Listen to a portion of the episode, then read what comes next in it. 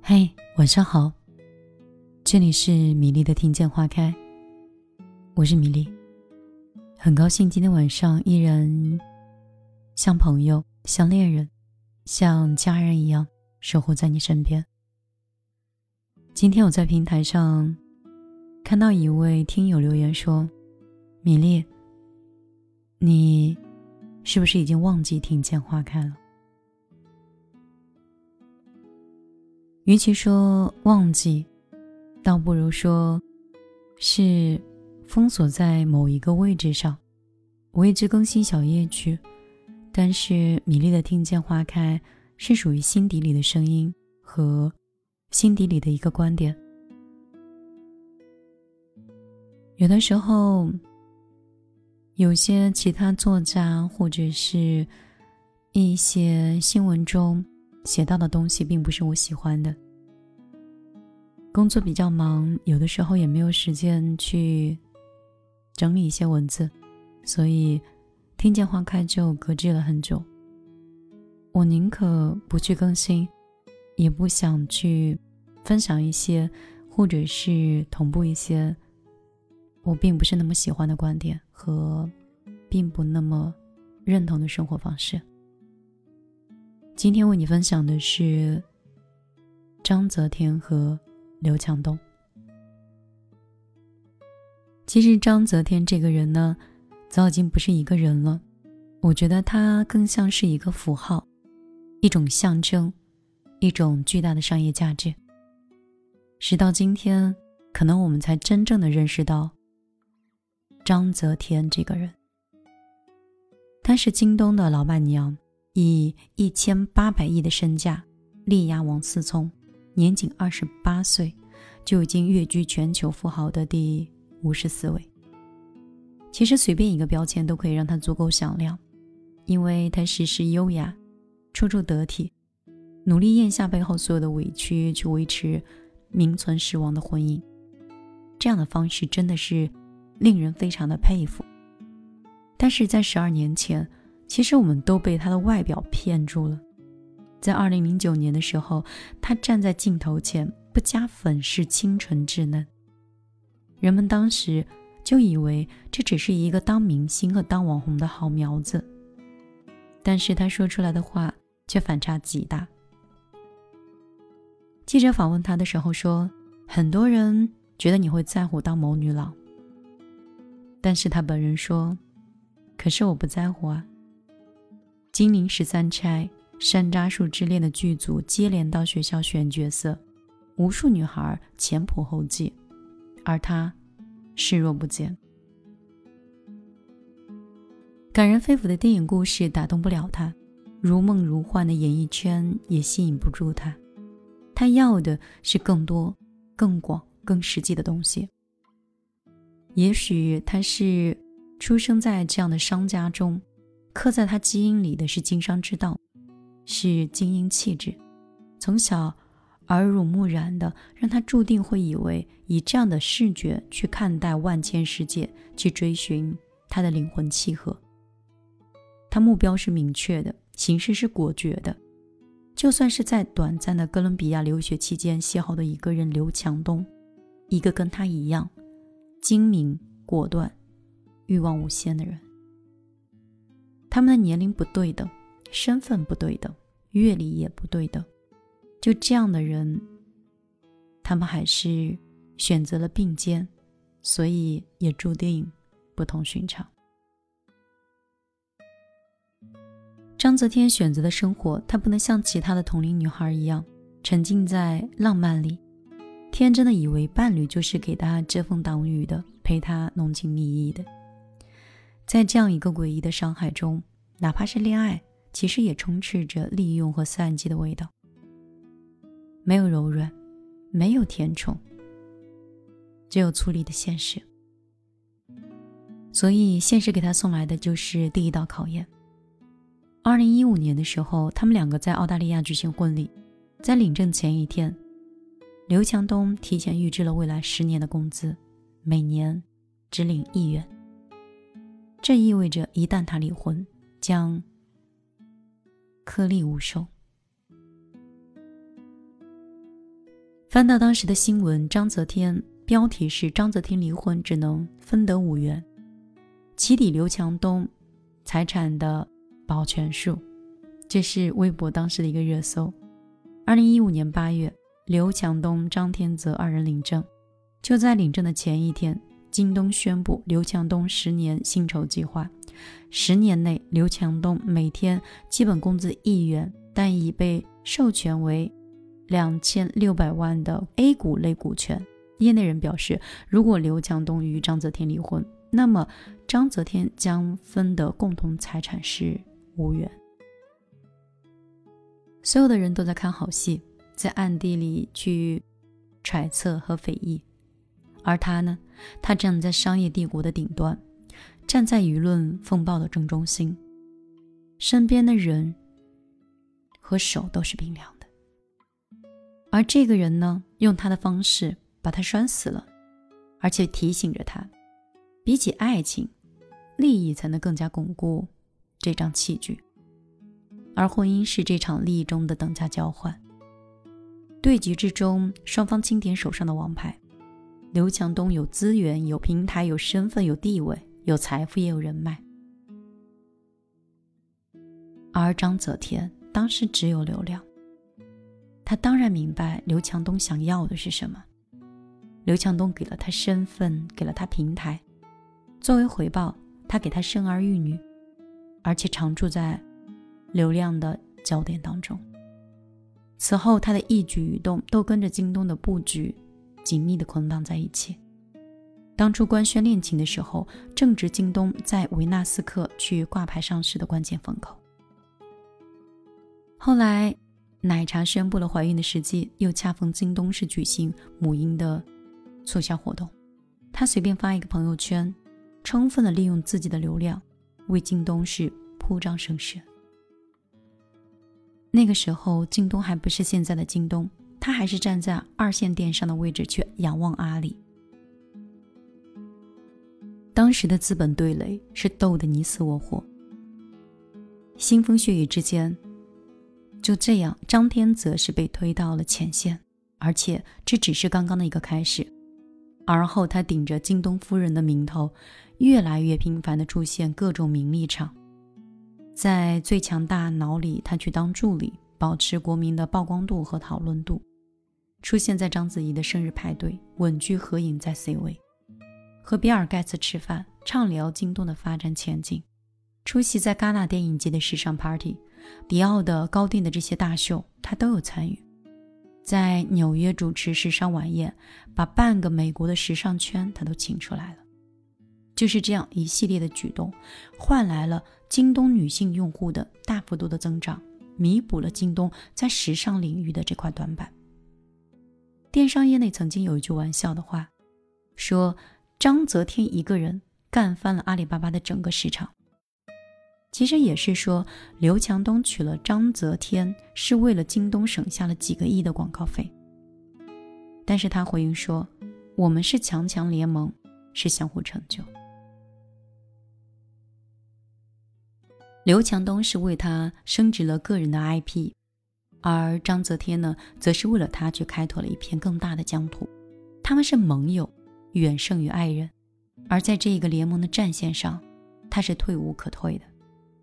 高速发展的互联网的时代，已经把他推上了今时今日的处境。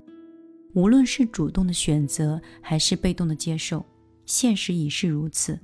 合则共赢，分则两败俱伤。于是，当下一个考题来临之前，张泽天本人其实根本没得选择。当然，所有人感兴趣的，应该就是第二道考验：辩解是背叛。在二零一八年的九月，美国媒体爆料出刘强东涉嫌性侵女大学生案这件事儿。京东的消息出来之后，股价在半个小时之内蒸发掉了两百一十九亿。后来，尽管是因为证据不足，啊，检方不予起诉，但是他的出轨却是不争的事实。人性是最难测的，站在权力的顶端，面临形形色色的诱惑，有多少感情又经得起这样的流年和经得起这样的考验呢？曾经那一句“小天是我见过最单纯善良的人”，在那一刻成了最讽刺的笑话。此后，京东摇摇欲坠，无法避免的走了下坡路。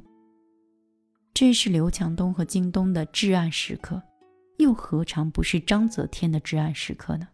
他的处境和他的生活，也岌岌可危。记得那个时候，王思聪曾经还发表过一句话，写道：“奶茶妹妹可以改名为抹茶妹妹了。”而且他出席的时尚编辑的张宇组织的名媛派对上，被裁去了合照，而且还在九宫格之外。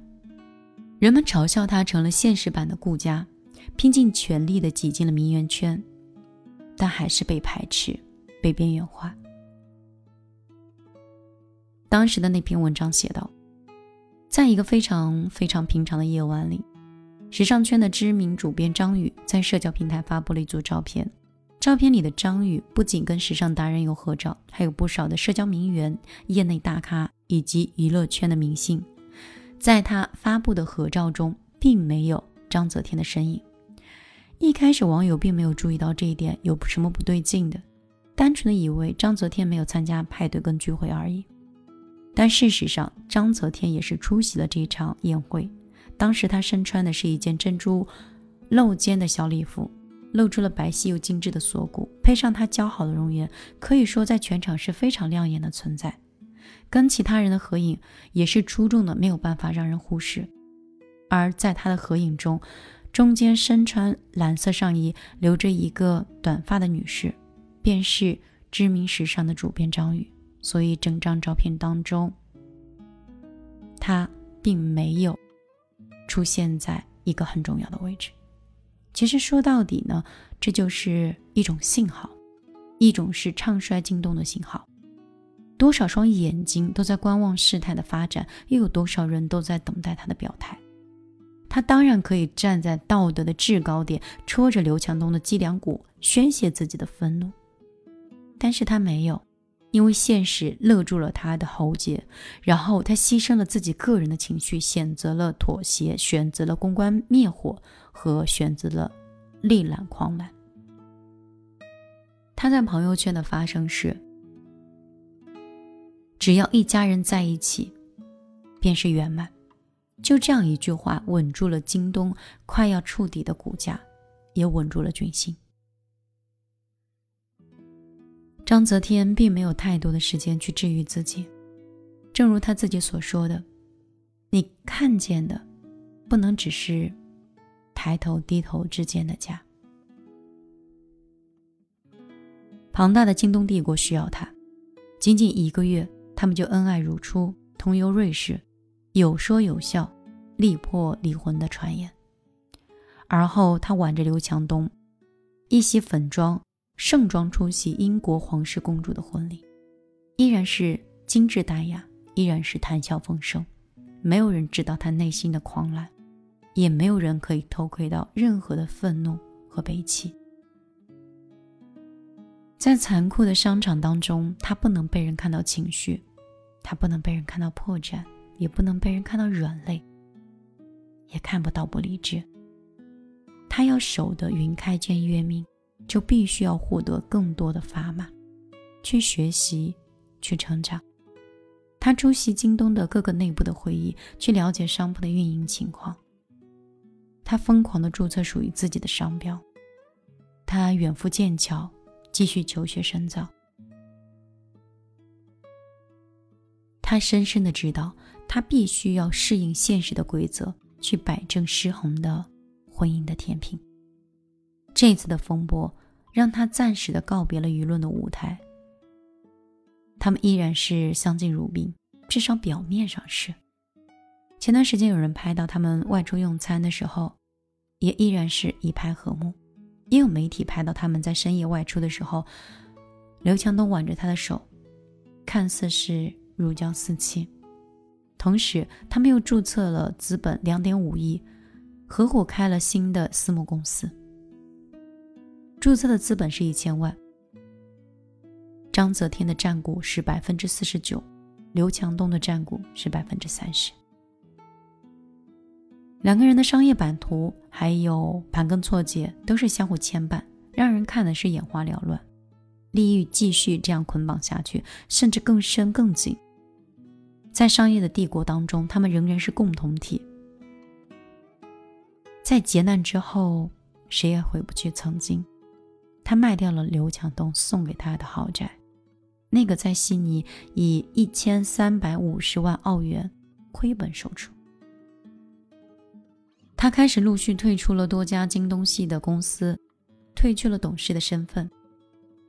慢慢的，他也开始在社交软件上不再秀刘强东，也不再秀恩爱。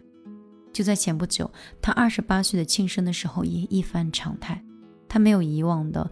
这个奢华铺张，也没有流量明星，也没有社会名媛，他更没有刘强东的高调的表白，他只是在一个简单的雅致的餐厅里孤身一人素颜出镜。这种感觉就像他此时的处境一样，有一些裂痕是没有办法粉饰的，有一些暗潮仍在涌动，但是表面上。他还是浅笑盈低，姿态优雅，只是婚姻如人饮水，冷暖自知。他早已经不是一个人，就是符号，一种象征，一种巨大的商业价值。所以他微笑也只能是微笑，并且一直微笑。名利场是永无安宁的，多的是看不见的腥风血雨。多的是势力无情，他依然被万千双眼睛所觊觎，方方面面，他仍然被人放大镜一样去考量。往外，如何守住京东帝国；于内，如何实现自我价值？这条路上依然道路且长，依然会有荆棘，有试炼，有阴谋，有危机，但是我有更加势力，我有比现实更加现实，才能不崩盘，不摔跤。而这个，也是属于二十八岁的张泽天，必须要做好的课题。故事好像有点长，不知道你是在认真听这个故事，还是 已经在我的声音和音乐中昏昏欲睡了，也或者。这里的某一句话或某一个转折，也给你带来了一点启发和感悟。我已经很少会在深夜里去更新电台，基本上都会选择中午或者是早晨。突然发现，在网上去更新电台以后，整个人会更加的安静。希望明天依然可以用。以前最纯真的方式，和对话筒的虔诚，去更新节目。今天晚上我就陪你到这儿，明天依然用一篇文章，用一首歌来陪伴你的睡前。好了，今天就早点休息，晚安，好梦。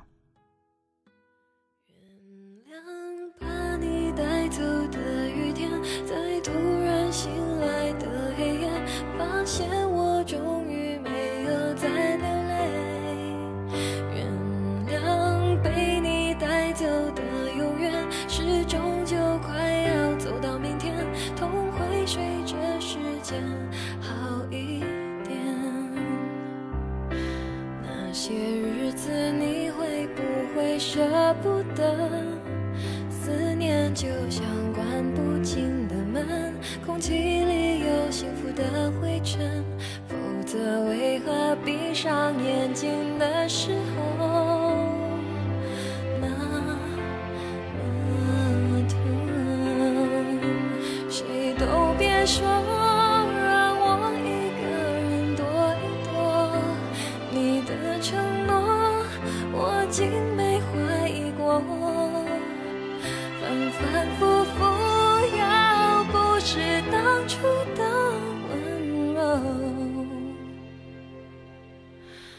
竟是我爱的人我能够怪你什么？原谅把你带走的雨天在渐渐模糊的窗前每个人最后都要说再见。原谅被你带走的永远微笑着容易过。一天，也许是我一。